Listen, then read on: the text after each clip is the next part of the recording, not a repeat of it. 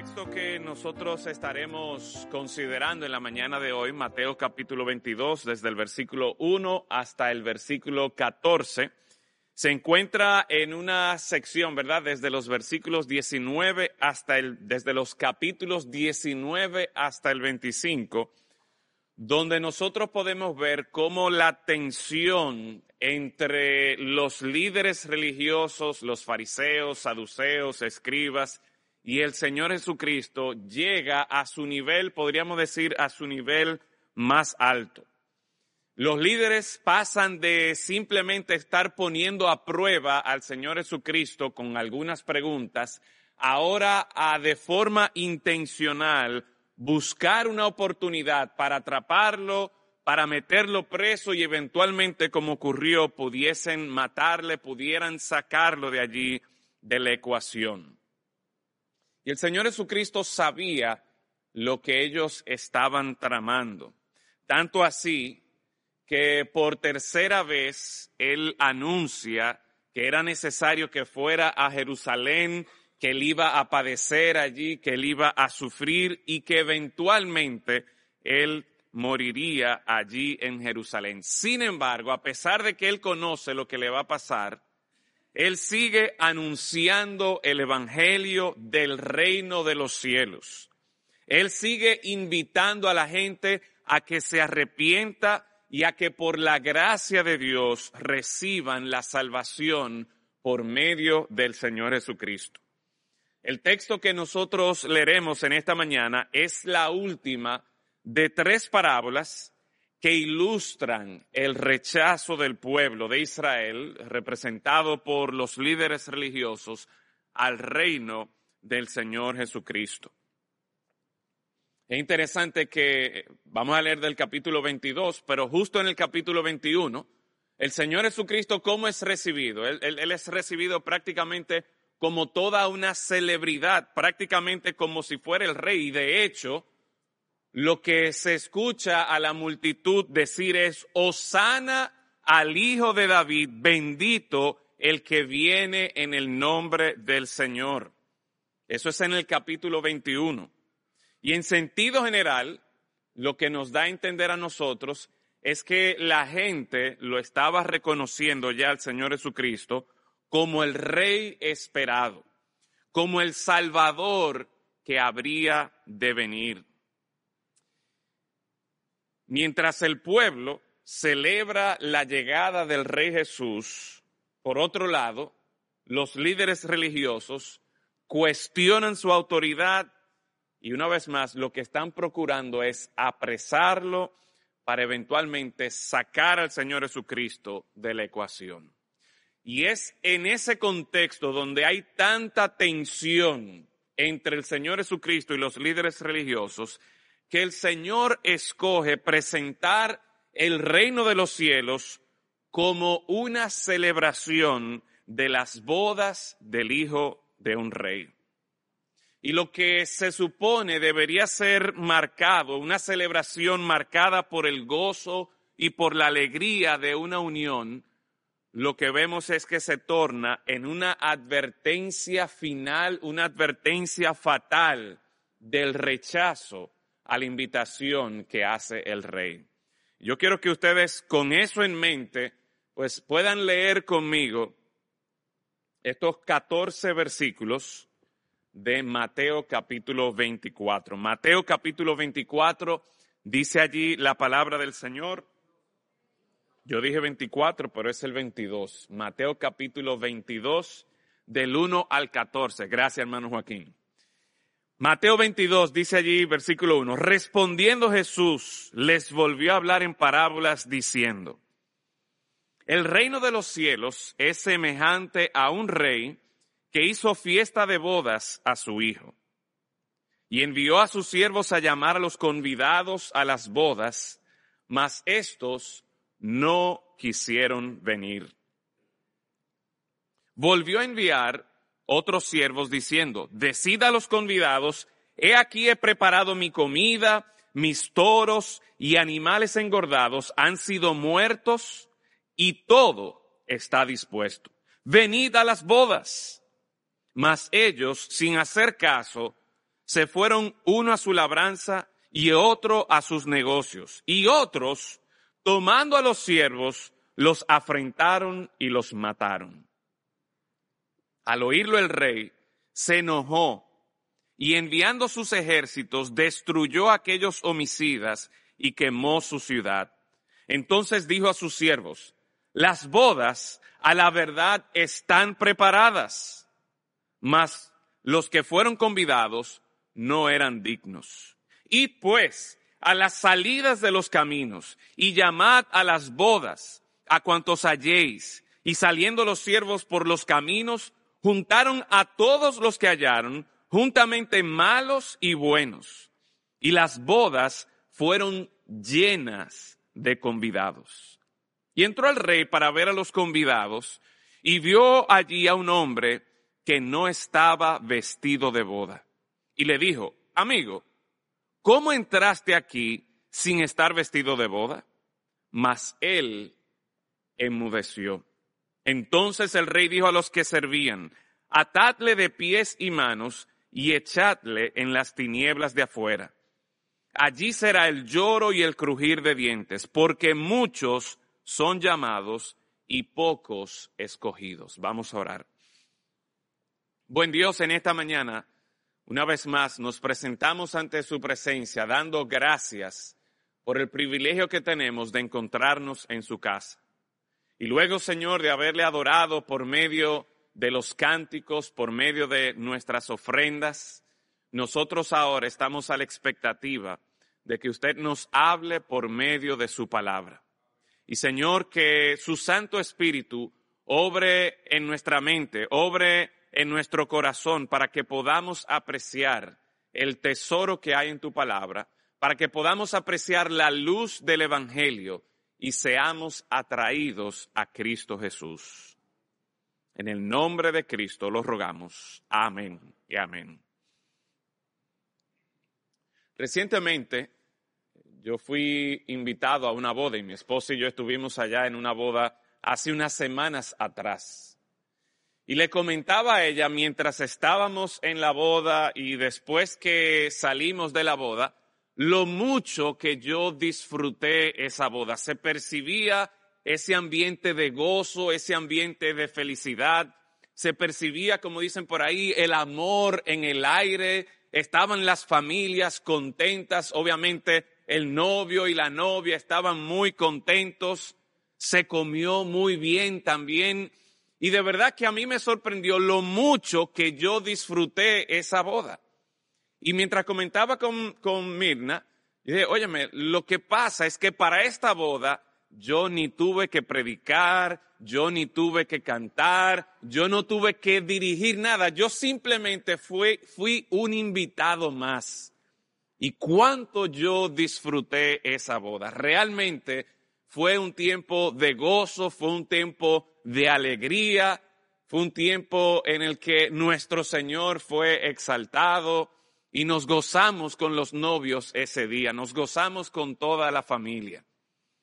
Y les cuento esto porque la realidad es que las bodas, como lo que se trata aquí, de lo que está hablando aquí, la celebración de esta boda, debería ser, un tiempo de alegría, un tiempo de gozo, un tiempo marcado precisamente por la celebración, por la festividad, por la comida, por la abundancia, por el regocijo.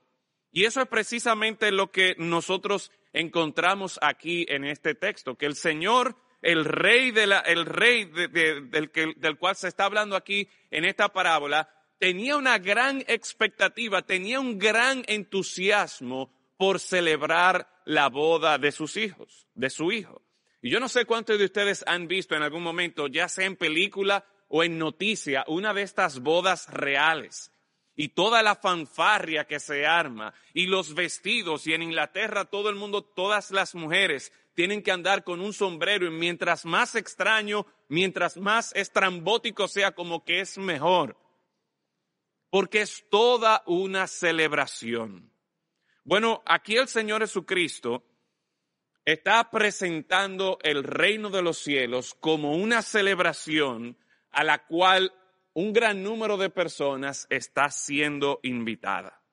Y les repito, hay una expectativa de celebración, hay una expectativa de festividad, de gozo, de alegría. Sin embargo, todo eso se torna, podríamos decir, que en preocupación, en tristeza, en tensión para los mismos siervos que estaban organizando todo este evento. Porque dice el versículo 2, el reino de los cielos es semejante a un rey que hizo fiesta de bodas a su hijo y envió a sus siervos a llamar a los convidados a las bodas, pero sorpresa. ¿Qué pasó? Estos no quisieron venir.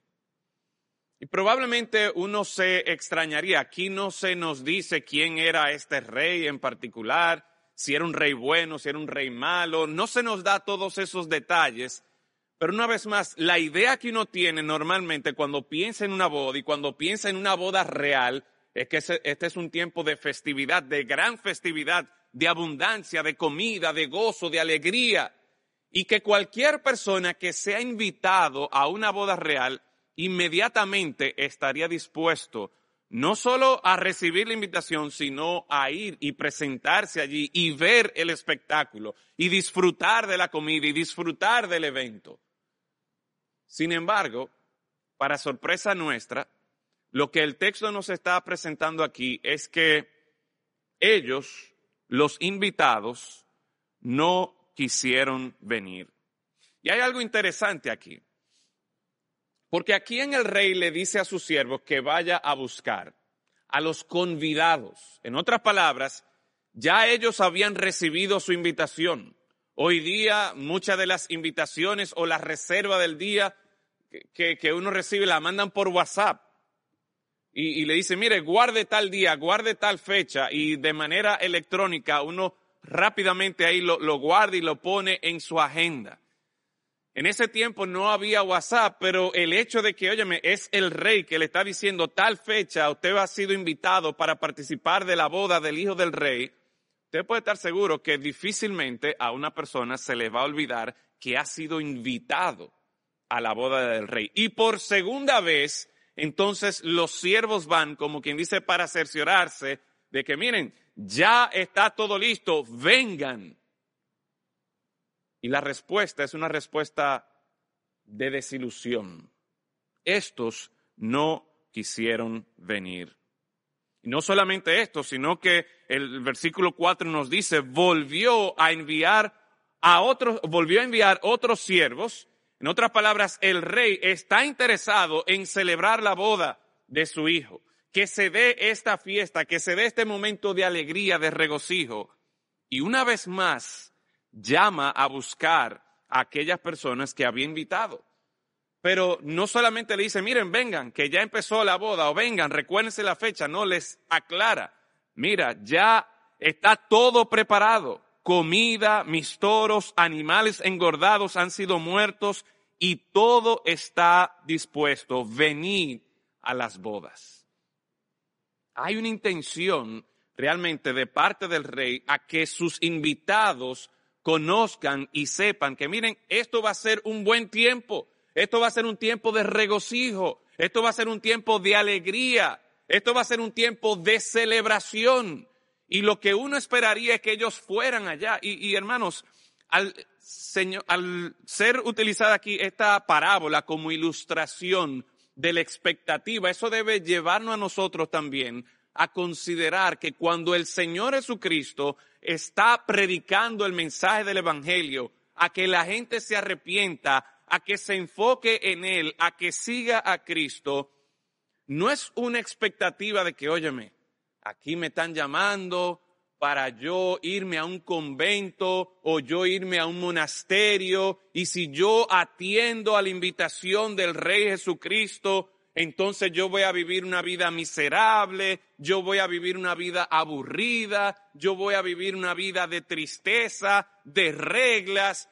No, la idea que se nos está presentando aquí es que el llamado del rey, la invitación del rey, no es a que la pasemos mal, no, es a que realmente podamos nosotros disfrutar de todo lo que Dios tiene preparado para nosotros. Y yo no sé cómo usted piensa acerca del llamado de Dios para con su vida.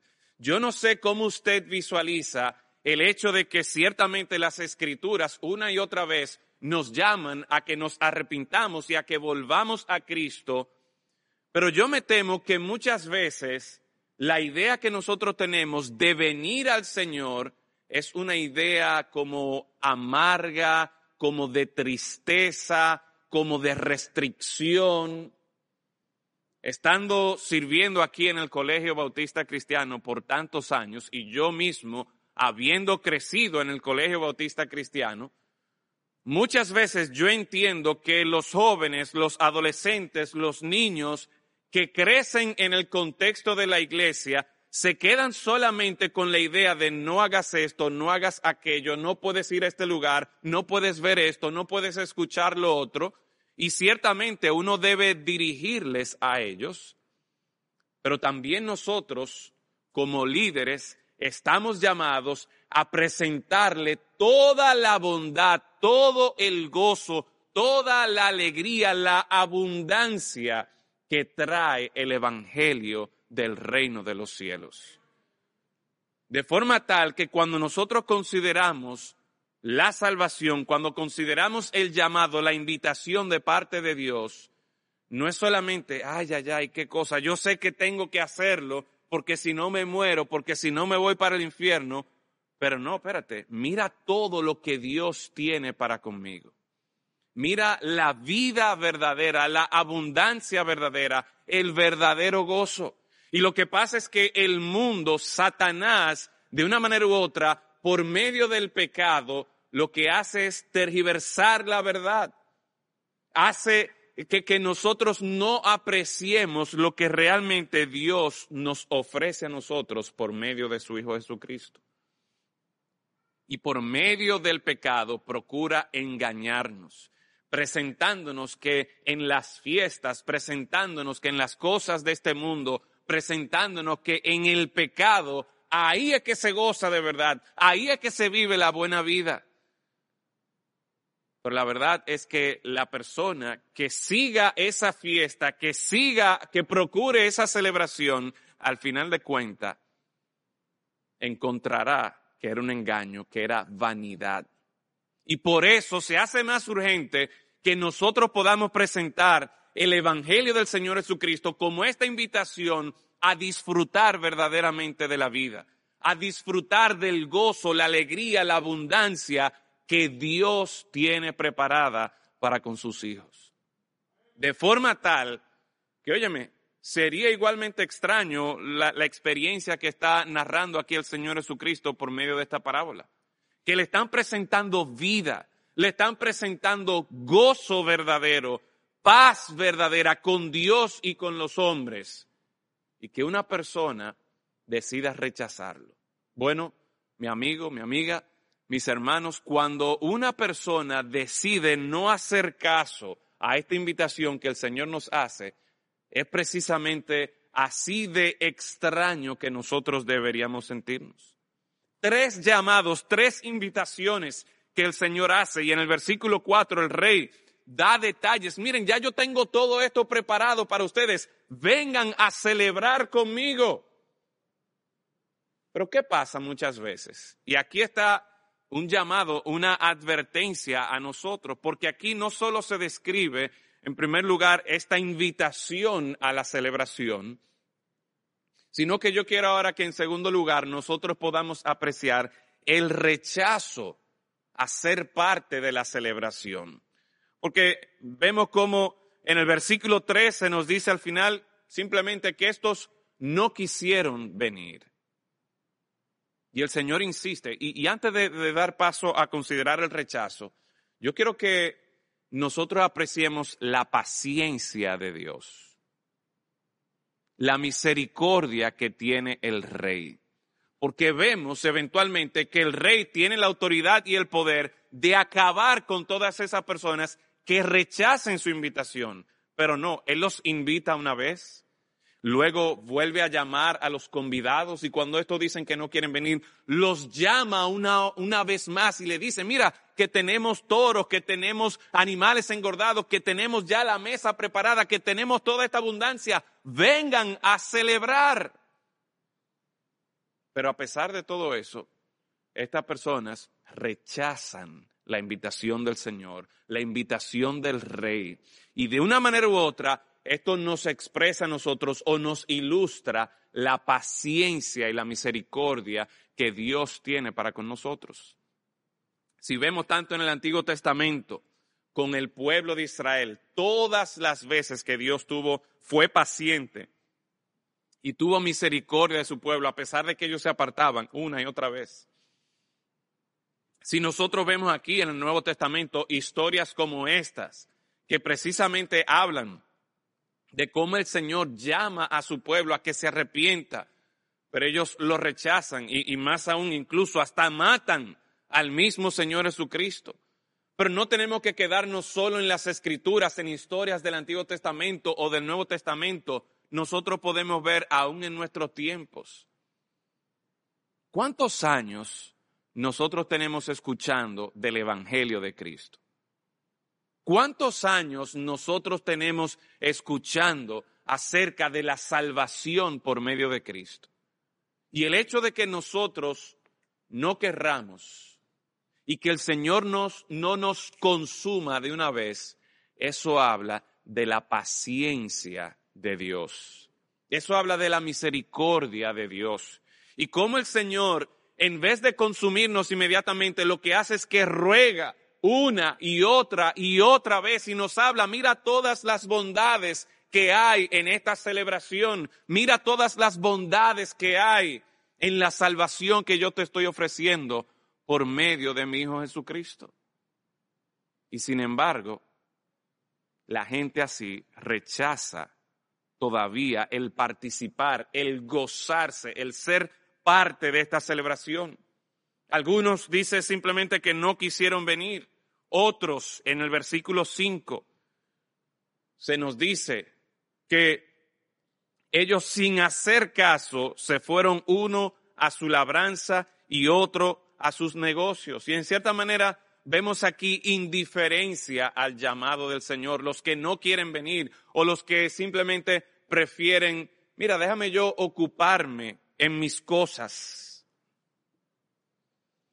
¿Cuántos de nosotros podríamos levantar la mano si preguntamos que en algún momento u otro hemos preferido, como dice este texto, seguir nuestros negocios, seguir nuestros asuntos, haciendo caso omiso a la invitación que Dios nos hace.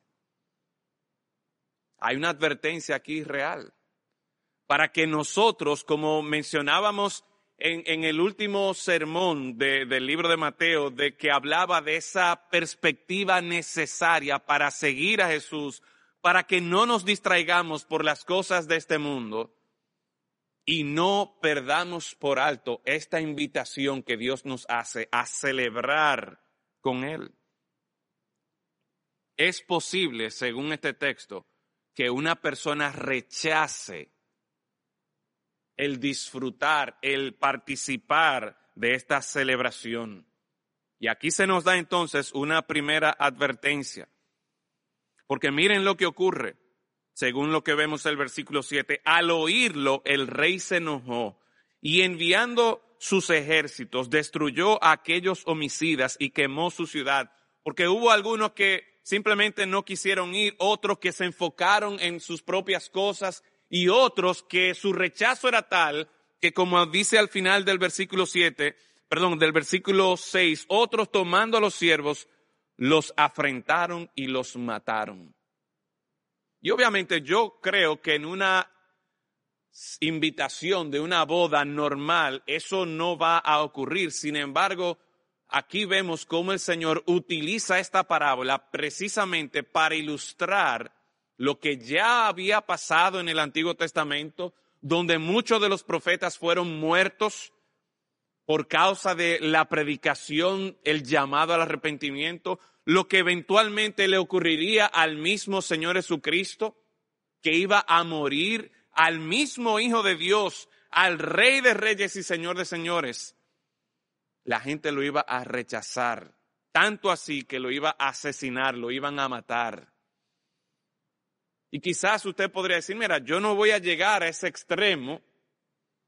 Sin embargo, el llamado, la advertencia es, ¿qué estamos haciendo con esa invitación, con este llamado que el Señor nos hace a disfrutar, a celebrar con Él?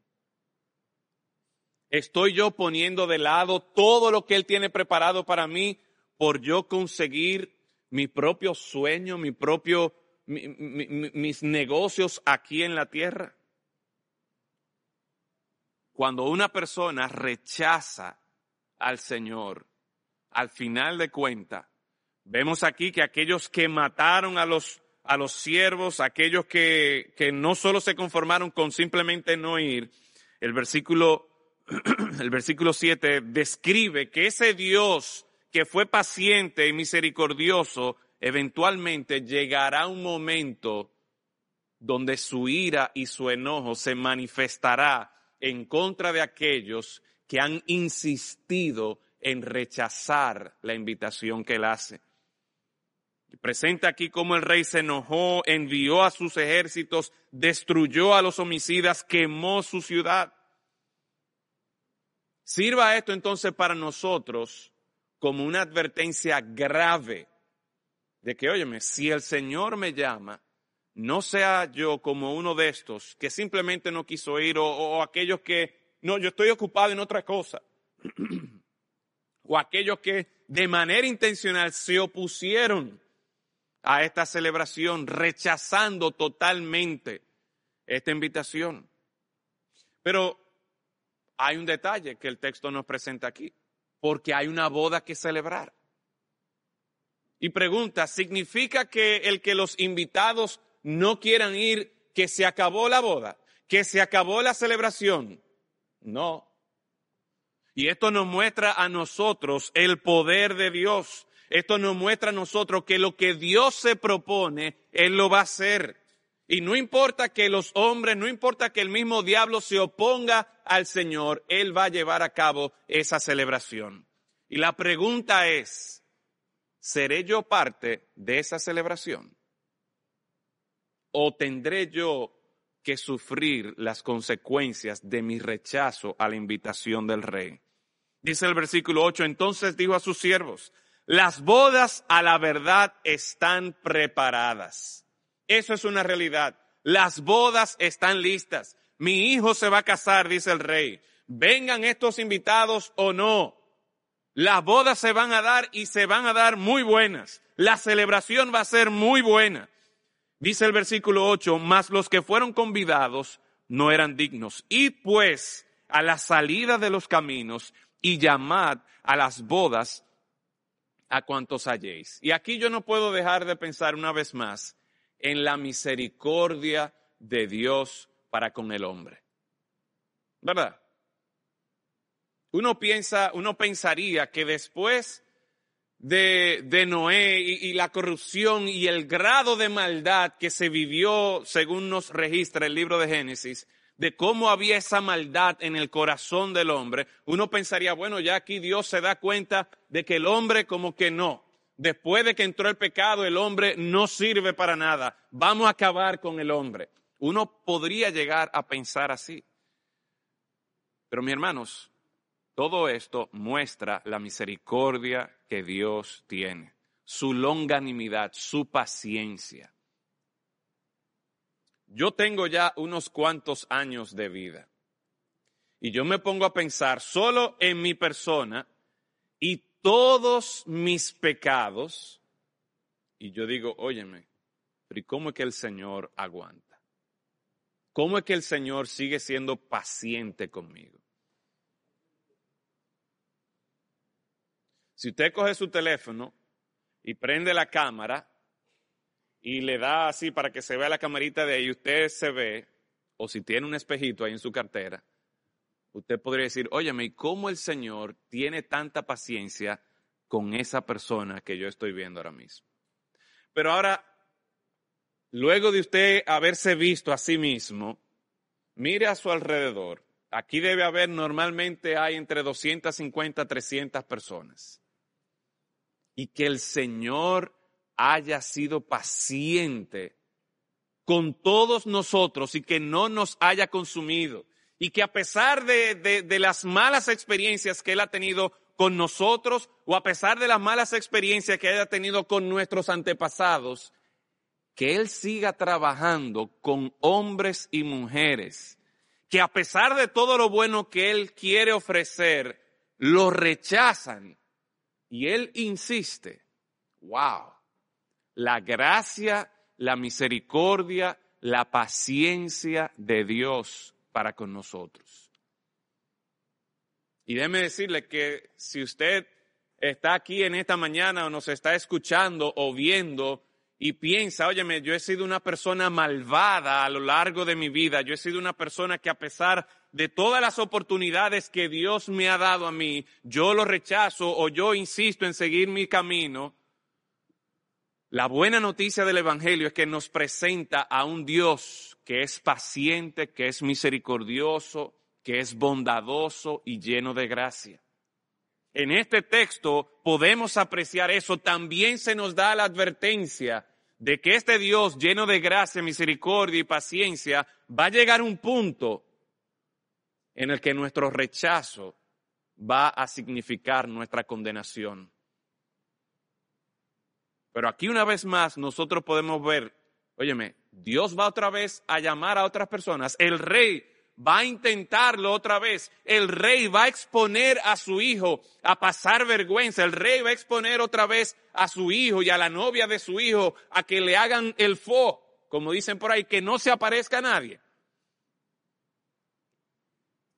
Eso habla de la paciencia del rey y así se nos muestra también la paciencia, la misericordia, la gracia de Dios en seguir buscando, procurando alcanzar, rescatar a los hombres pecadores.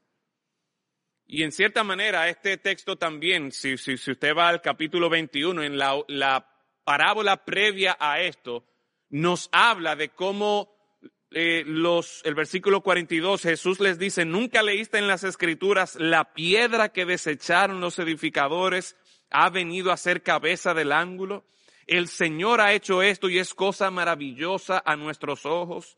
Y, si uno sigue leyendo y también en otros textos se puede, uno puede ver cómo llega un momento en que si bien es cierto el Señor estaba obrando de manera particular, de manera especial con la nación de Israel, por causa del rechazo del pueblo de Israel, ahora el Señor abre las puertas en cierta manera a los gentiles a los demás. Siempre la obra de Dios de salvación estuvo disponible para todo aquel que creyera en Él, pero ahora se ve una apertura como más clara, donde antes tenía que ser por medio de la nación de Israel, ahora se está abriendo esta puerta para que ya no sea un asunto de que yo tengo que hacerme un prosélito judío, sino que ahora la salvación, la invitación está abierta directamente por medio del Señor Jesucristo.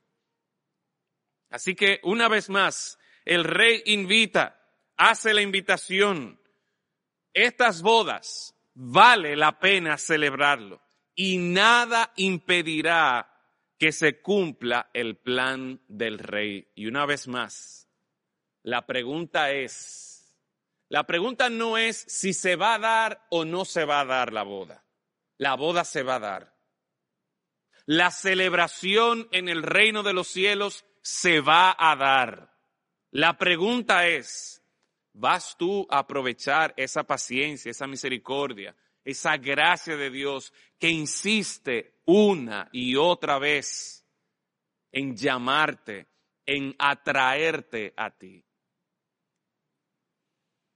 El texto nos dice que los siervos el versículo 9, y pues a la salida de los caminos y llamad a las bodas a cuantos halléis, y saliendo los siervos por los caminos, juntaron a todos los que hallaron juntamente malos y buenos. ¿Y qué dice el versículo 10? Y las bodas fueron llenas de convidados, lleno. Esa celebración se dio y se dio muy bien. Esa celebración se llenó allí. Y una vez más, mi hermano, mi amigo, la pregunta es, ¿tú vas a ser uno de esos que estará en esa celebración? ¿Tú vas a ser uno de esos que aprovechará la misericordia, la paciencia, la gracia de Dios en atraerte a ti, en presentarte todo lo bueno que Él te da a ti por medio de Cristo.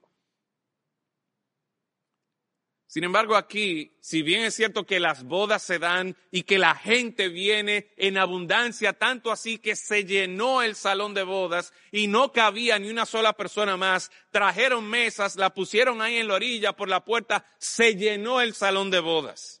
Y mientras va el rey paseándose por ese salón, contento de que se va a dar esta boda, de que se va a dar esta celebración, de que van a disfrutar de toda la abundancia que él había preparado, dice el versículo 11, entró el rey para ver a los convidados y vio allí un hombre que no estaba vestido de boda.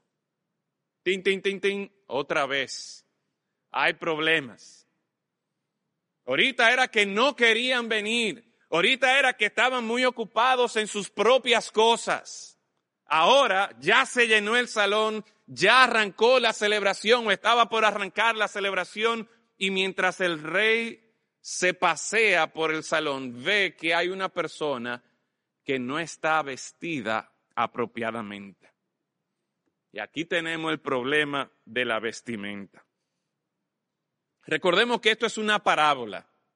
Y en la parábola no se nos dan todos los detalles que uno quizás quisiera tener para entender todo lo que está pasando aquí. Sin embargo, algo nos queda claro. Y es que si bien es cierto que esta boda se iba a dar, que esta celebración se iba a llevar a cabo, si bien es cierto que en un principio aquellos que quizás eran de una clase social más alta, que fueron invitados, si se nos dice que ellos no fueron dignos para la boda, y luego entonces el Señor dice, miren, vayan por los por, por la salida de los caminos, llamen a todo el mundo, a todo el que esté vivo, tráiganlo aquí. Y eso habla de la extensión, de la misericordia, de la gracia de Dios para invitar a todos.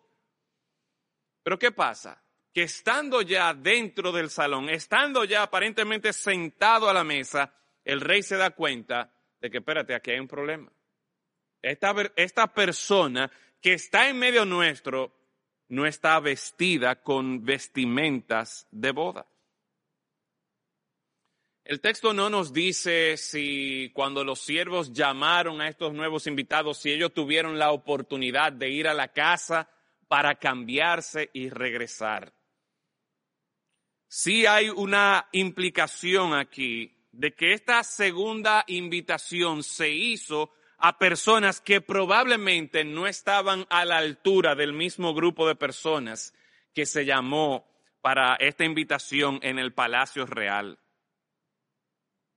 Entonces uno podría preguntarse, óyeme, pero si, si estas son personas que el rey mismo ha invitado y él sabe que los de la alta sociedad no vinieron, él le dijo a su siervo, mira, que venga todo el vivo, ¿por qué entonces él le reclama a este individuo diciéndole que no estaba vestido adecuadamente?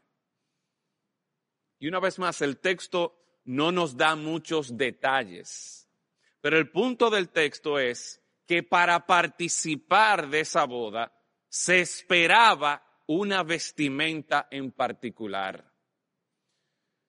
La forma en que la mayoría de los comentaristas normalmente explican lo que está pasando aquí es que en la tradición cultural de ese momento, y, de hecho cuando uno ve aún en la misma escritura ciertos pasajes, apuntan a que los invitados recibían una vestimenta especial dada por el rey.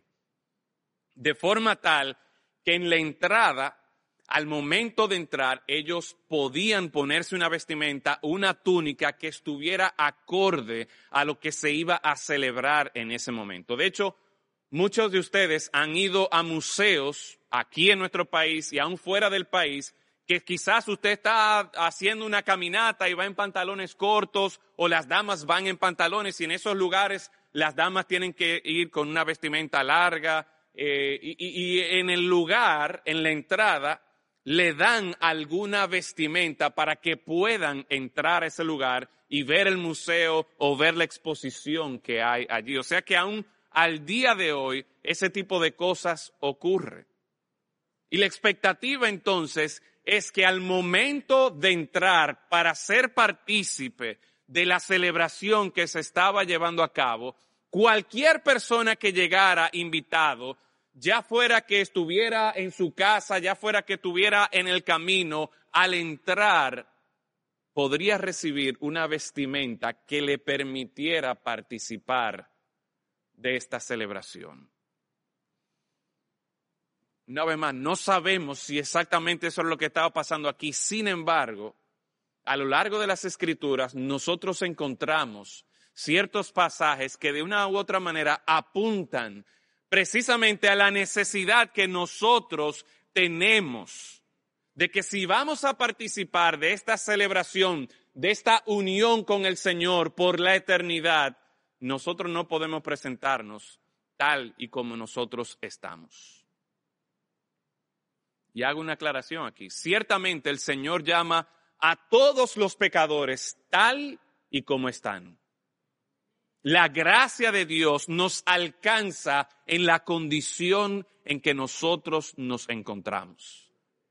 Pero esa misma gracia de Dios nos va a transformar para que nosotros podamos presentarnos delante de Dios de una manera digna.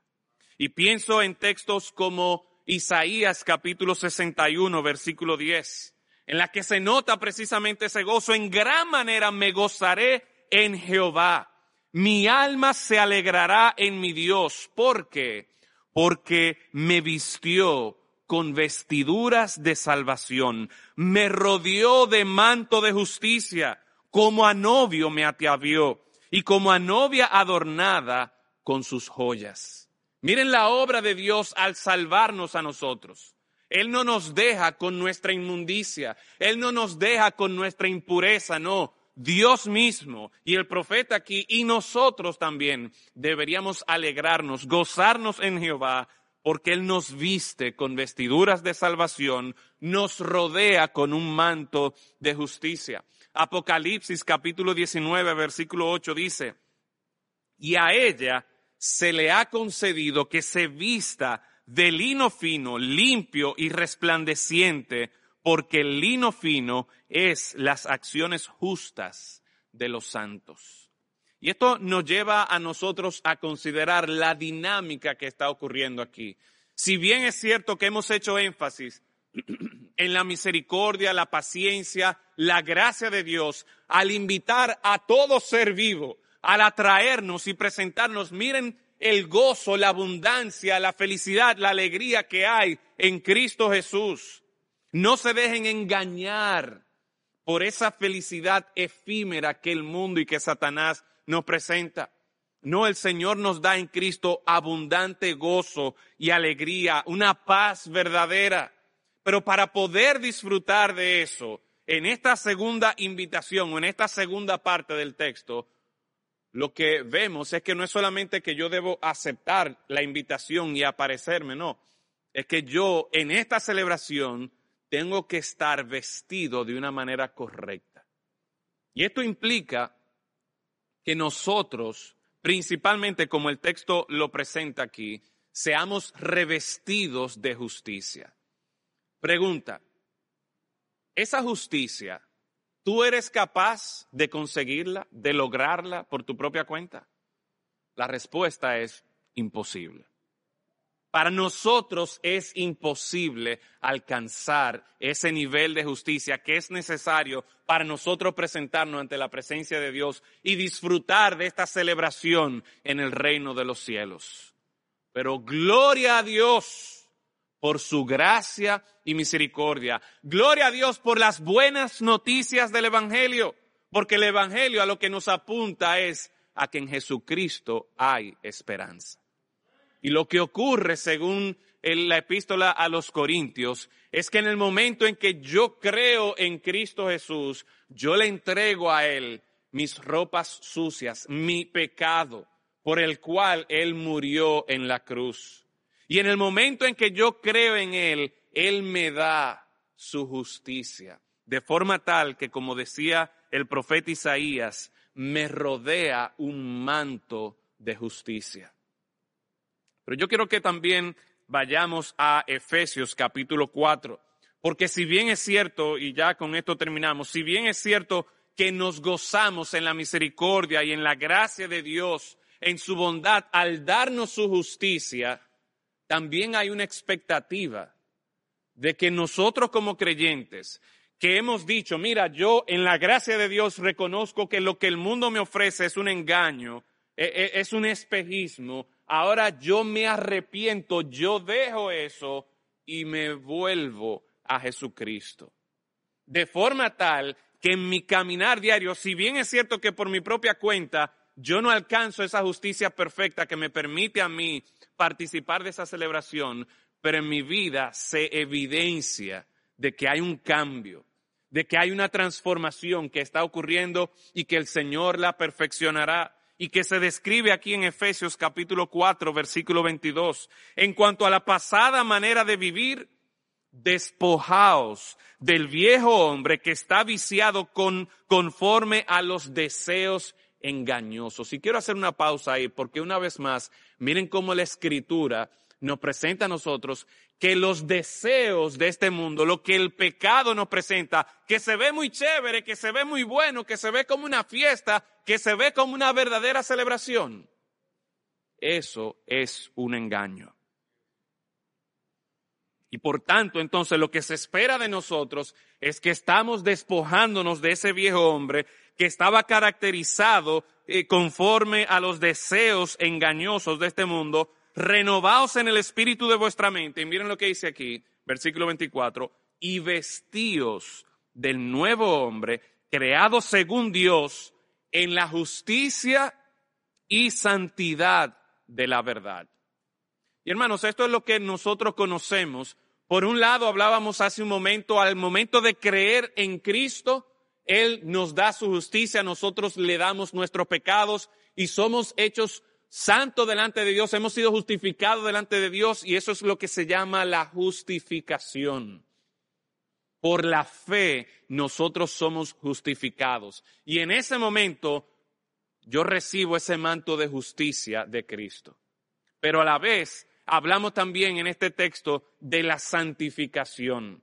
Y ese, es ese proceso mediante el cual yo voy afirmando lo que ya Cristo ha hecho en mí de que yo me voy despojando de ese viejo hombre y me estoy y estoy siendo vestido de justicia y santidad conforme al nuevo hombre. La expectativa de Dios para cada uno de nosotros es que seamos como Cristo. Que seamos como Cristo.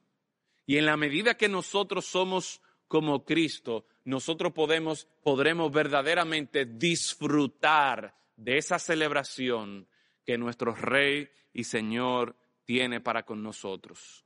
El comentarista William Hendrickson llega a la siguiente conclusión de este texto. Lo resume de la siguiente manera. Acepta la invitación de la gracia de Dios. Acepta la invitación de la gracia de Dios. No sea que mientras otros entran en la gloria tú te pierdas la oportunidad. Esta invitación gloriosa a celebrar con Dios está disponible para todos. Sin embargo, el texto nuestro nos advierte de que hay personas que rechazan la invitación. Y cuando uno rechaza esa invitación procurando los deseos engañosos de este mundo, se va a quedar perdido. Por lo tanto, vamos a aprovechar esta invitación Vamos a aceptar la invitación de la gracia de Dios. No perdamos la oportunidad que el Señor nos da, pero también dice lo siguiente.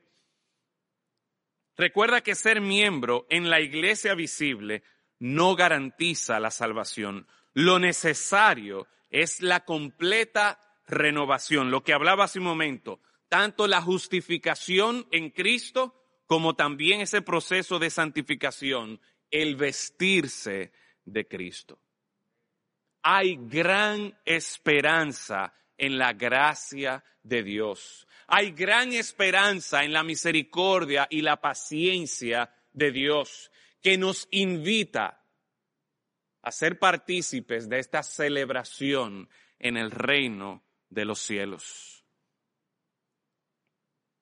Los menos esperados, en esta última parte, los, que menos pensaban que iban a ser invitados a celebrar en el reino de Dios, los indigentes, los que estaban por la calle, los que estaban en el camino, esos fueron invitados y fueron recibidos para celebrar en el reino de los cielos. Quizás tú en esta mañana te sientas como que, óyeme, yo tengo muchos problemas. Yo, yo soy una persona medio conflictiva. Yo, yo soy una persona mentirosa. Yo soy una persona orgullosa. O, o mira, yo he sido un hijo rebelde o, yo he sido una madre o un padre ausente. Yo no creo que Dios quiera tenerme. Yo no creo que yo vaya a encajar en esa celebración. Quizás tú has sido desleal con tu familia o con tus compañeros de trabajo. Quizás tú estás luchando con la inmoralidad sexual de toda índole, fornicación, adulterio, homosexualidad, Quizás tú, tú piensas que, que tú eres una persona conflictiva y que siempre estás enojado o que siempre estás peleando. Bueno, esta invitación, los que menos esperaban que iban a participar de esta celebración, lograron llegar, lograron disfrutar. No porque ellos se lo habían ganado, sino por la misericordia, la paciencia y la gracia de Dios hay esperanza en esa gracia que el Señor nos hace. Hay esperanza en esta invitación que el Señor nos hace para participar de esta gloriosa celebración.